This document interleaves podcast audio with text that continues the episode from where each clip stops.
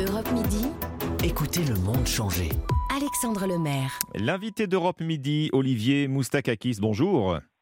Bonjour. Cofondateur d'assureland.com, euh, numéro un français des, des comparateurs euh, d'assurance. Euh, Cet été en France, on est plutôt épargné par les catastrophes naturelles si on se compare à nos voisins européens. hein. Des inondations le mois dernier en Allemagne, en Belgique, euh, des canicules, des vagues de chaleur et des incendies en, en Italie et en Grèce. Euh, Olivier Moustakakis, les assurances voient déjà gonfler la facture du changement climatique pour, pour l'assurance habitation. C'est bien cela hein?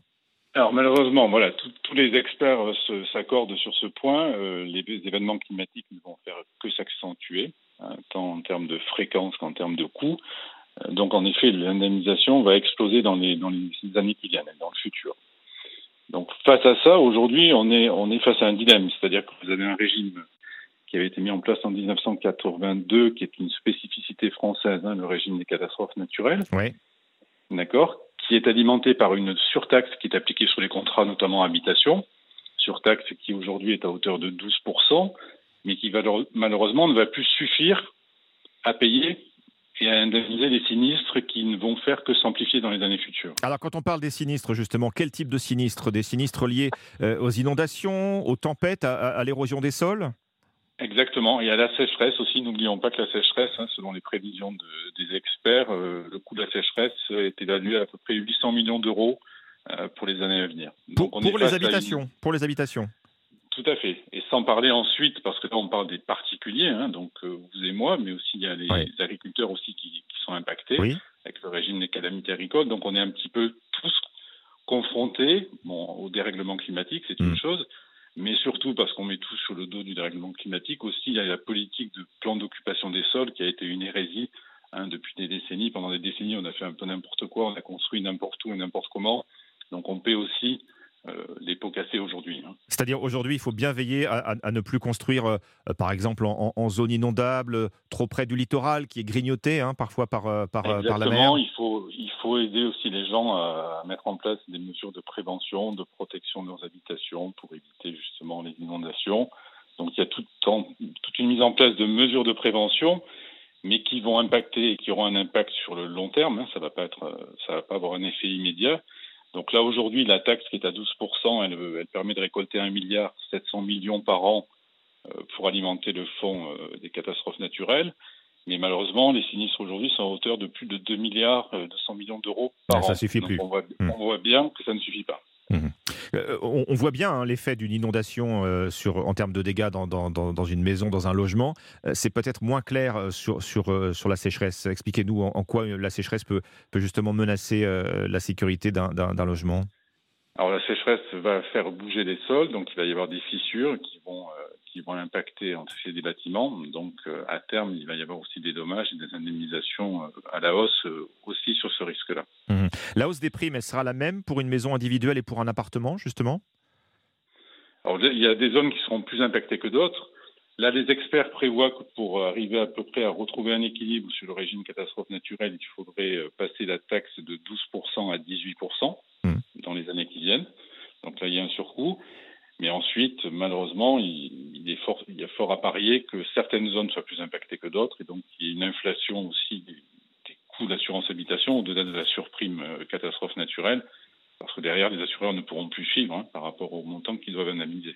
Eh, Justement, vous, parliez de, de, de- de variation d'une région à l'autre, d'un département à l'autre. Est-ce que vous voyez euh, arriver, euh, euh, en termes de, sinistres climatiques, sur des habitations, des, épar- des départements qui étaient jusqu'ici plutôt épargnés par ce type de, Alors, catastrophe Ah, Tous les départements qui sont proches du littoral, il y a, il y a une inflation qui, qui est en train de se mettre en place, clairement. Après, il n'y a pas que les, les risques climatiques. hein. Vous avez des zones qui sont plus chères que d'autres, Mhm. notamment la région PACA et Île-de-France, parce qu'il y a une sinistralité, il y a plus de vols que dans d'autres régions. Il y a des régions qui sont plus épargnées, type la Bretagne, où les primes d'habitation sont, sont moins élevées. Mais évidemment, toutes les zones proches du littoral vont être impactées. Euh, Est-ce qu'on peut prendre peut-être, euh, Olivier Moustakakis, deux, un ou deux exemples euh, chiffrés pour une maison de taille moyenne, par exemple pour une famille, euh, comment évoluerait ou comment va évoluer plutôt, puisqu'on y va, la prime d'habitation? Alors, sans faire de catastrophisme, hein, mais selon les, les récents experts, que ce soit la CPR, la FFA ou d'autres experts hein, qui, ont, qui ont fait un peu des modélisations, sur l'augmentation des risques climatiques et, justement des sinistres euh, attachés à ce risque, à ces risques climatiques. En gros, aujourd'hui, la prime moyenne hein, pour un appartement au niveau national, on est à 180 euros et pour une maison, on est aux environs de 250 euros. Mmh. D'accord mmh. Certains entrevoient des coefficients multiplicateurs fois deux ou trois sur certaines régions en raison de, cette inflation des, des indemnisations sur les risques climatiques. Oui, donc, hein, inflation sur les, risques, euh, sur les risques climatiques et explosion du coup x2 ou x3 sur, sur la prime d'habitation. Hein. Sur certaines primes d'habitation en fonction des zones, oui, tout à fait. Euh, à ce rythme, beaucoup de foyers n'auront plus les moyens d'assurer leur logement? Alors, le, vrai risque, euh, exactement, et vous posez la bonne question, c'est qu'au-delà d'un certain montant de coûts, il y a certaines personnes qui ne pourront plus. Ça, c'est un vrai sujet. Mmh donc, il y a une vraie réflexion à mener notamment sur le régime catastrophe naturelle, de savoir jusqu'où va la solidarité nationale. Parce que c'est un régime, en fait, où euh, vous, euh, si vous avez une maison, par exemple, qui est placée en une colline, vous allez payer quand même une taxe pour alimenter le fonds catastrophe naturelle, alors que vous ne serez pas impacté par des inondations. D'accord? Donc, vous allez payer pour d'autres qui seront proches des rivières. Donc, après, la limite de l'exercice, parce que l'État ne pourra pas de façon illimitée arriver à couvrir aussi euh, les remboursements et les indemnisations, parce que les États et l'État des, les finances de l'État ne sont pas en bon état, hein, si, vous me passez l'expression. Mm. Donc voilà, donc après le vrai sujet, c'est si on veut continuer à préserver ce régime, malheureusement, il y aura des mesures impopulaires, il va falloir réaugmenter la taxe euh, et la surprime qui est cotisée par euh, vous et moi qui avons un contrat d'assurance habitation pour pouvoir alimenter ce fonds toujours et toujours et surtout mettre en place des mesures, des vraies mesures de prévention puisque les, mesures de prévention avec le fonds Barnier, elles sont assez timides. Hein, c'est 200 millions d'euros par an, donc c'est pas assez. Oui. Avoir une vraie politique de prévention. Olivier Moustakakis, les assurances, elles assurent bien contre les risques, c'est-à-dire contre des, phénomènes aléatoires. Or, si ces phénomènes deviennent permanents, climatiques, ce ne sont plus des risques, ça veut dire plus d'indemnisation.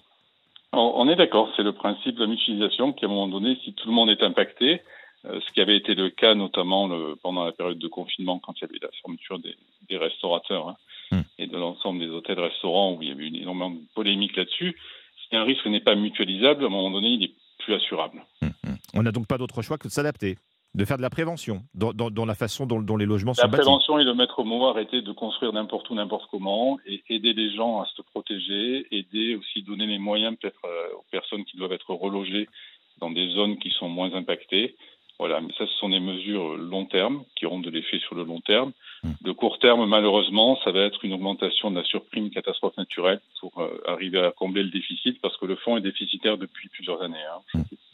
Merci, merci Olivier Moustakakis, cofondateur euh, d'assureland.com.